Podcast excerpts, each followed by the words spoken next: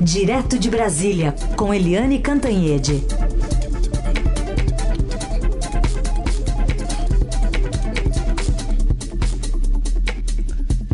Oi, Eliane, bom dia. Oi, bom dia, Raíssa Carolina, ouvintes. Oi, Eliane, bom dia. Queria que você começasse falando sobre essa subida de tom ontem do governo, reagindo né, a, a, essa denúncia feita pelo deputado Luiz Miranda, que é, até onde se sabe, aliado, ou era aliado do presidente Bolsonaro, mas acabou colocando a crise da vacina Covaxin lá muito perto, né, dentro do gabinete presidencial. É, exatamente, Carolina, dentro do gabinete presidencial. Ele jogou a, a bomba no colo do presidente. O, o, deputado Luiz Miranda, ele é irmão do Luiz Ricardo Miranda, que é aquele diretor uh, do Ministério da Saúde que cuida das importações no Departamento de Logística. E esse uh, funcionário é que denunciou no Ministério Público, aqui no Distrito Federal, que havia pressões atípicas para a compra da Covaxin. Aí, rapidamente, lembrando que a Covaxin eh, foi tratada de maneira muito diferenciada dentro do governo, e põe diferenciada nisso. A Covaxin não apenas não tinha registro nenhum de uso nenhum da Anvisa, como ela era criticada pela Anvisa. Ela não tinha é, autorização em nenhum lugar do mundo, não tinha autorização da Anvisa e, além de tudo, era criticada pela Anvisa.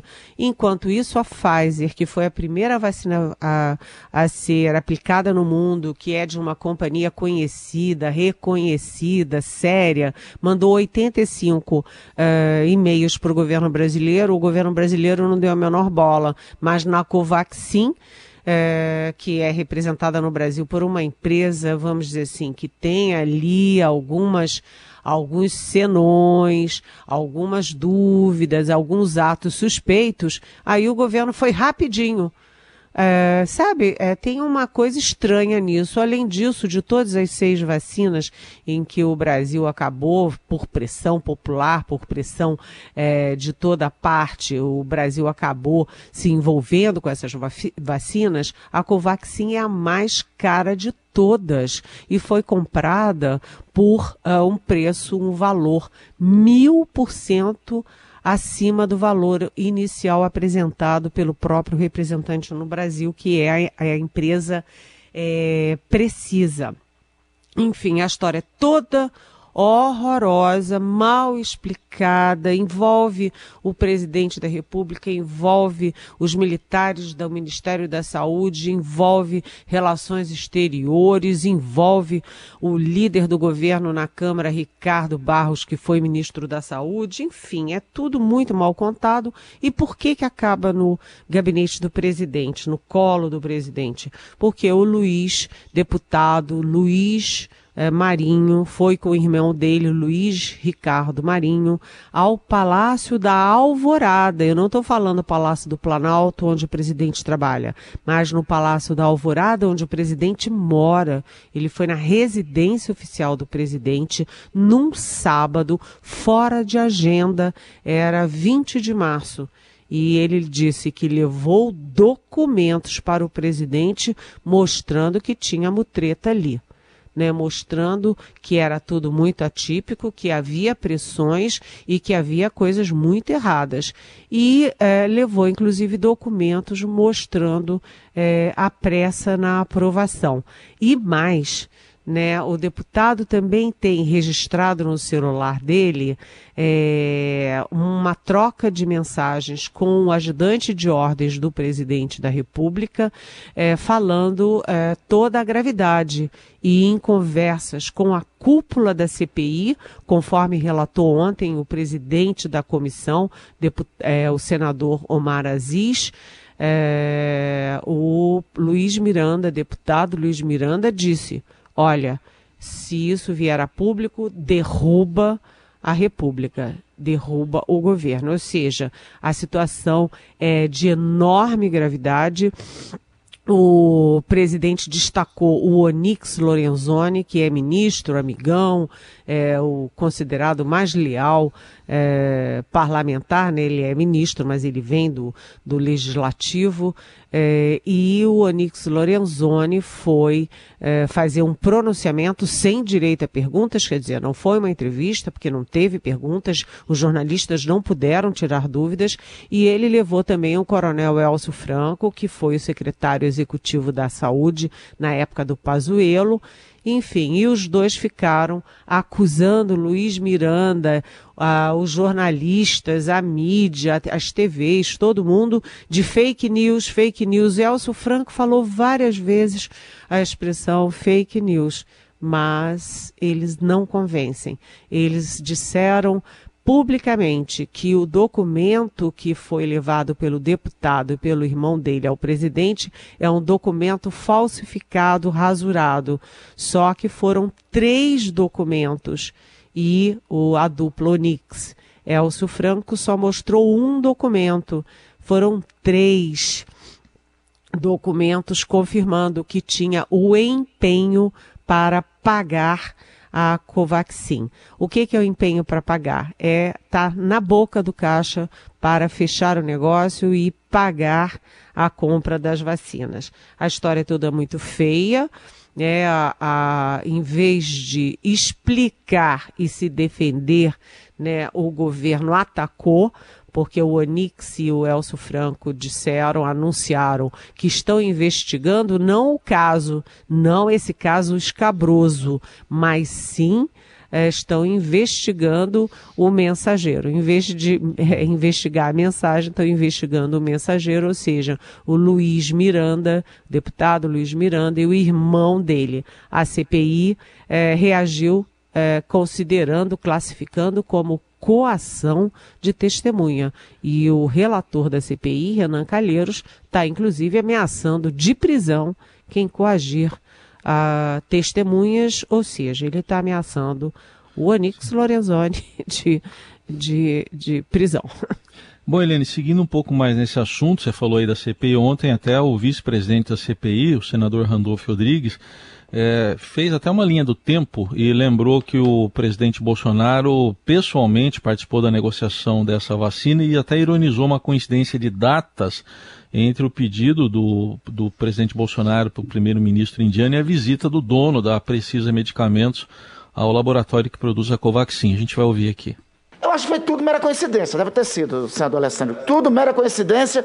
A edição da MP no dia 6, a presença do representante da Precisa, dia 6, dia 7, em Nova Delhi, na Índia, e o presidente da República ligar para o primeiro-ministro da Índia entre o dia 7 e o dia 8. Tudo isso ter acontecido no intervalo de três dias, é, senhor relator, eu acho que foi mera coincidência. Aliás, essa CPI tem que investigar se foi, se, é, se foi coincidência ou não. Então, Eliane, se de um lado o governo sobe o tom, vai para intimidação, o CPI também, né? E vai ouvir aí o, os dois denunciantes. Vai ouvir os dois denunciantes, aliás, vai ouvir amanhã já amanhã o Luiz Marinho e o Luiz Ricardo Marinho, lembrando, reforçando aqui que o Luiz Ricardo Marinho é o funcionário da saúde que denunciou a coisa toda ao Ministério Público Federal. É, e também, na semana que vem, a CPI vai ouvir uma pessoa chave nessa história toda, que é o senhor Francisco Maximiano, que é o senhor da empresa Precisa, que representava a Covaxin aqui no Brasil e que conseguiu essa proeza de fazer tudo tão rápido, no maior preço do mundo e uh, sem a autorização da Anvisa sem nenhuma é, sugestão de apoio da Anvisa. É, aliás, é uma coisa curiosa, porque o Estadão publicou ontem uma outra coisa interessantíssima dessa história.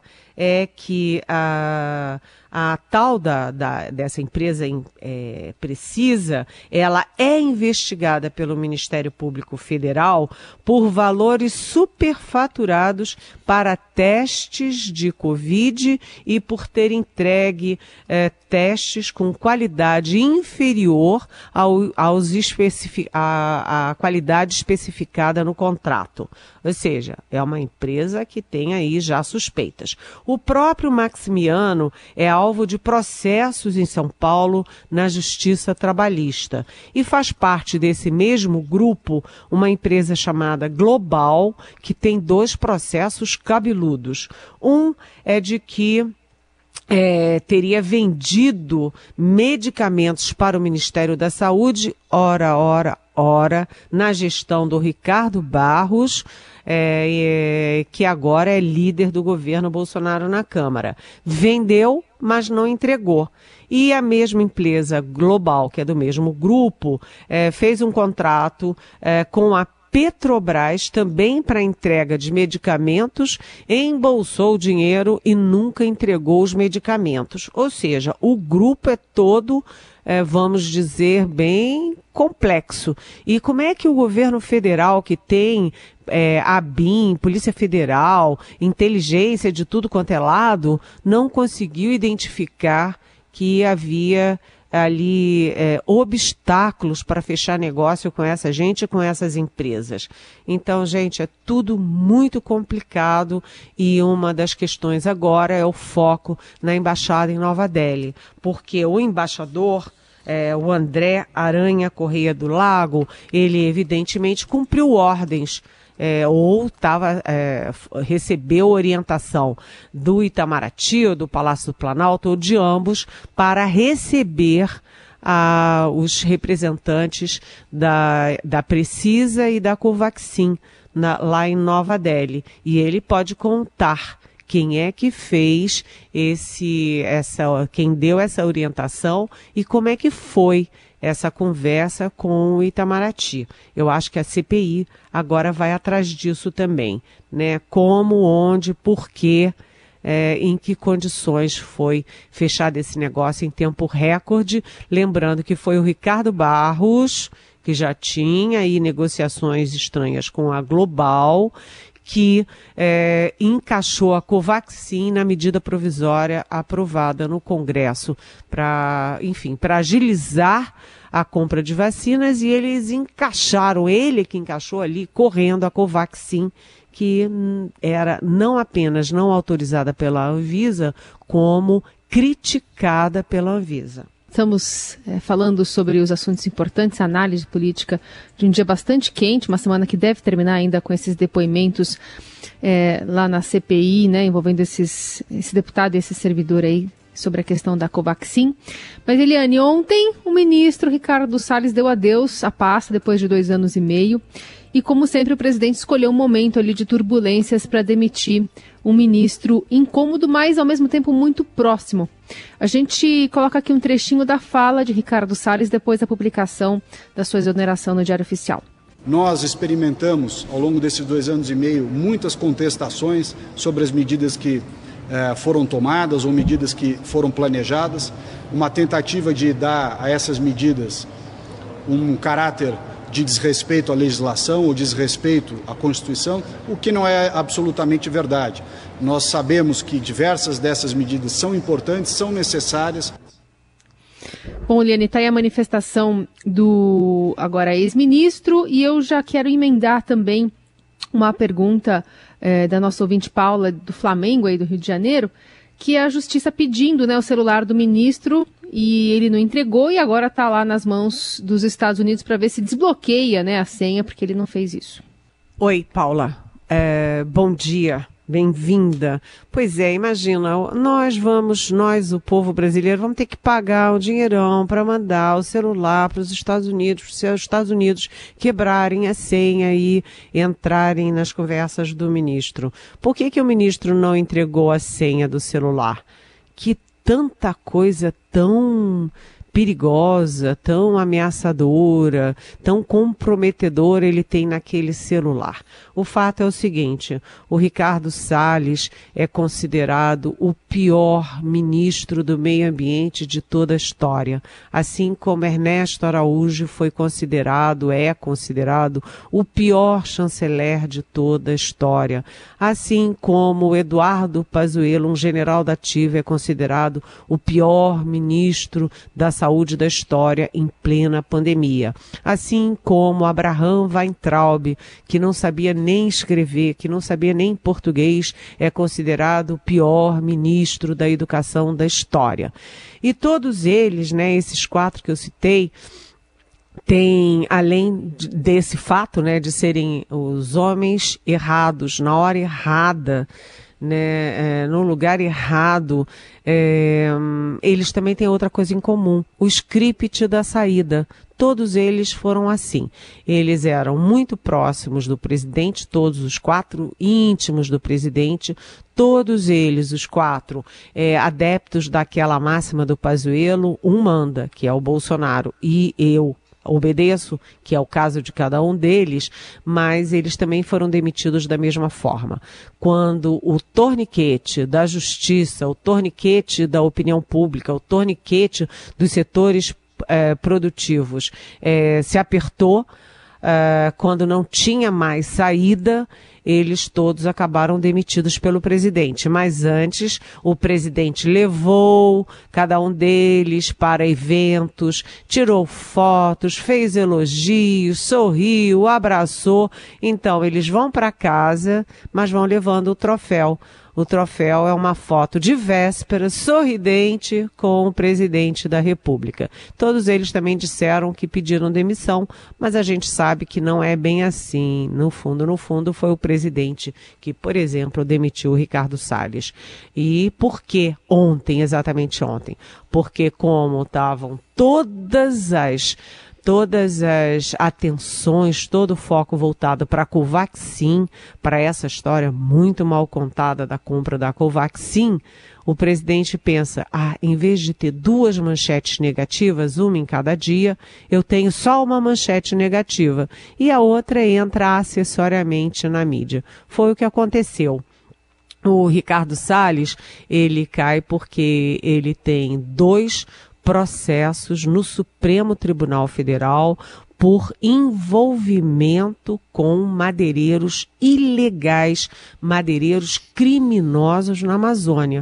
Uh, as denúncias são muito consistentes. Uma delas parte do ex-superintendente da Polícia Federal na Amazônia o delegado Alexandre Saraiva, que foi afastado do cargo. E a outra parte, nada mais, nada menos do que do governo dos Estados Unidos sobre madeireiras ilegais e exportação de madeira ilegal para o país.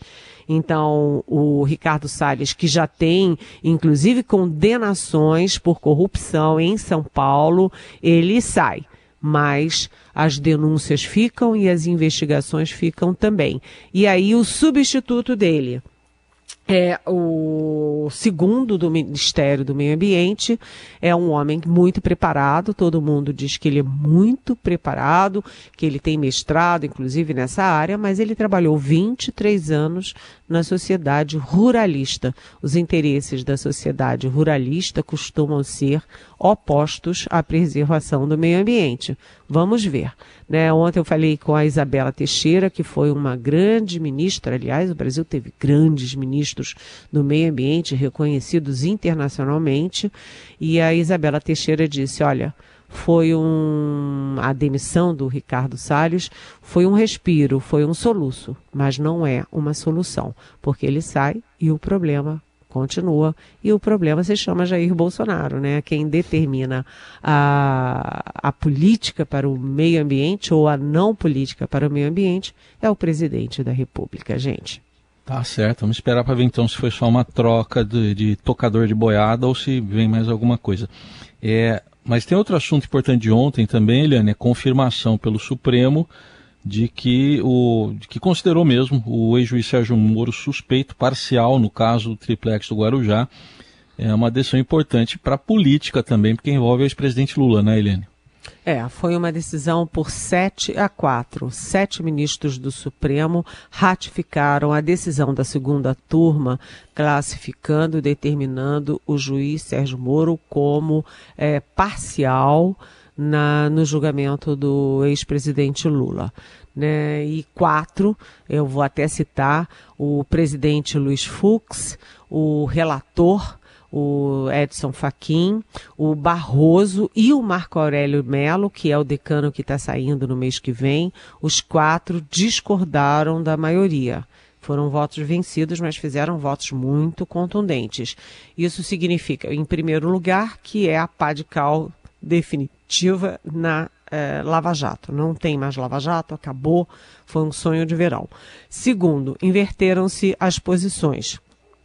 O juiz Sérgio Moro era um herói nacional, reconhecido internacionalmente, e hoje ele tá, é, ele despencou na ribanceira e ele perde, inclusive, condições de candidatura à presidência. Ele pode até ser candidato à presidência, mas ele perde é, estofo, perde força na sua candidatura. Do outro lado, o presidente Lula, é, que foi preso, né, que ficou muito tempo preso, que foi no fundo do poço, ele emerge é, livre, leve e solto, não apenas para ser candidato, mas para ser, ser o principal candidato de oposição ao presidente Jair Bolsonaro. Agora, o que, que fica de dúvidas? Os próximos passos. É, primeira dúvida: o presidente é, Lula, ex-presidente Lula, além disso, ele vai pedir reparação pelos pelo tempo que ele ficou preso, pela condenação, pela humilhação pública? Essa é uma dúvida. Uma reparação, por exemplo, financeira. Outra coisa, todos os condenados pelo juiz Sérgio Moro, pelo então juiz Sérgio Moro, vão seguir os passos do Lula e pedir também a, a suspeição do Moro? Ou seja, a gente sabe o efeito político, mas a gente não sabe ainda o efeito jurídico e financeiro de tudo isso. Muito bem. Bom, a gente é, vai ficar de olho, né? Hoje a CPI ouve especialmente nomes técnicos, mas amanhã tem essa expectativa, né, de ouvirmos esses dois nomes importantes aí que devem dar detalhes sobre a Covaxin. A gente vai seguir acompanhando, porque hoje deve sair ainda muitas informações. Tem muitas perguntas ainda, né, que sem, ficaram sem respostas. Até porque ontem, por exemplo, o ministro Nix Lorenzoni só abriu a fala para é, questionar ali a, a, a, a atitude né, dessas, desses ex-aliados, aparentemente, do governo, mas ninguém pode perguntar nada, né, Eliane? Pois é, ficaram muitas dúvidas e essa questão da Covaxin passa a ser a questão principal, porque além de ter a omissão do governo, os erros crassos do governo e do presidente da República na condução da pandemia, tudo isso que a gente sabe, né? Máscara, isolamento, tudo isso, vacina. Agora há uma questão que é mais, vamos dizer, objetiva, que é a suspeita de corrupção na compra da Covaxin. E a CPI subiu muito tom e o governo também. O governo registrou o golpe porque o governo está acuado. Eliane, obrigada. Até amanhã. Até amanhã. Beijão.